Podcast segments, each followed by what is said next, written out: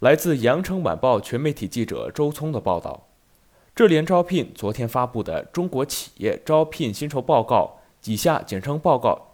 报告显示，二零二一年中国第四季度第三十四个核心城市平均招聘薪资首次破万，达到一万零一百一十元。其中，广州、深圳平均薪资水准均高于全国，并进入了全国前五。在线数据显示。去年的第四季度，全国三十八个核心城市平均薪酬首次破万，达到一万零一百一十一元，环比上涨百分之三点八，较去年同期的八千九百二十三元跃高百分之十三点三。去年全年，三十八成的企业平均招聘薪酬逐季稳步上涨。这一定程度反映出，相对于大规模招聘，企业越来越倾向于用高薪聘请少量的优秀人才，减少边际的人工成本。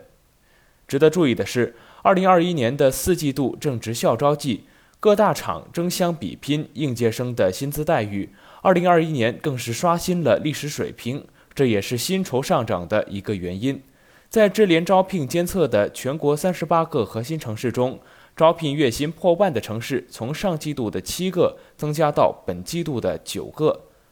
总体来看，北京、上海两地的月薪仍然处于第一梯队，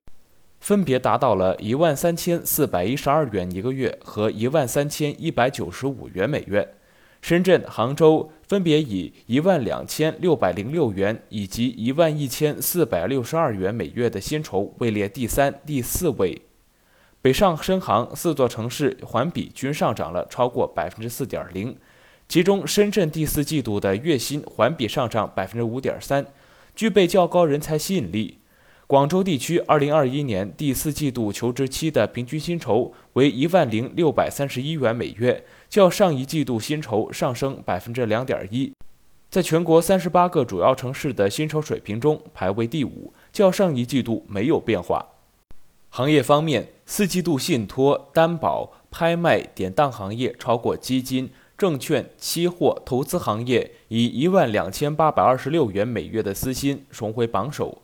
能源、矿产、挖掘、冶炼环比上涨百分之十二点八，跃居第四位。二零二一年全国国内能源紧缺、能源价格上涨的局势，带动行业招聘薪资的水涨船高。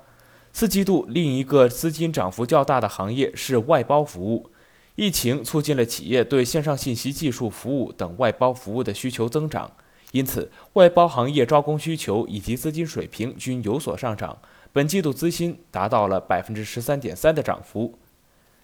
二零二一年第四季度教培和旅游业招聘薪酬较第三季度微跌，教培业受到双减政策影响，整体招聘的需求减少。资薪也有所下降，四季度薪酬环比下降百分之一。旅游业则是受到了四季度疫情反扑影响，薪酬下降了百分之一点五。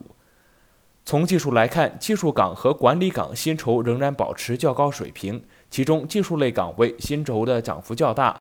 ，IT 管理、项目协调岗位的平均薪酬最高，达到了两万九千三十九元每月，领先第二位高级管理岗位近七千元。软件、互联网开发、系统集成、硬件开发、电子、电气、半导体、仪器仪表、电信、通信技术开发以及应用、IT 质量管理、测试、配置管理、IT 运维、技术支持，资薪环比涨幅均在百分之六以上。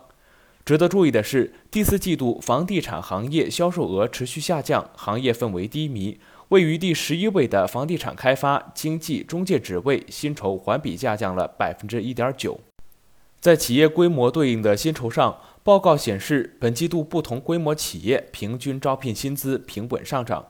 其中，规模在一万人以上的超大型企业的薪资水平依然最为可观，月均工资达到一万一千五百四十九元，环比增速百分之四点七。半人以上的企业员工最多，根基相对稳定，实力更加雄厚，是追求高薪水、深发展追求者的最佳选择。五百至九百九十九人的中型企业，第四季度环比增速为百分之五点零，平均月薪突破万元，达到一万零四百二十三元。随着第四季度的经济回暖，小微企业平均招聘薪资表现也不错。二十至九十九人的小型企业，本季度涨幅高达百分之五点五，平均月薪上涨至九千四百八十六元，人才吸引力增强不少。从经济要求看，岗位工作年限要求和资薪水平仍然成正关系。工作年限越长，平均薪酬越高。要求十年以上工作经验的岗位，平均薪酬高达两万七千六百一十八元每月，而一年以下经验的平均岗位月薪仅达到了七千五百九十元。值得注意的是，五到十年的平均薪酬到十年以上的平均薪酬存在质的飞跃，相区高达近一万元。更多资讯，请关注羊城派。这里是羊城晚报广东头条，我是主播陈子燕。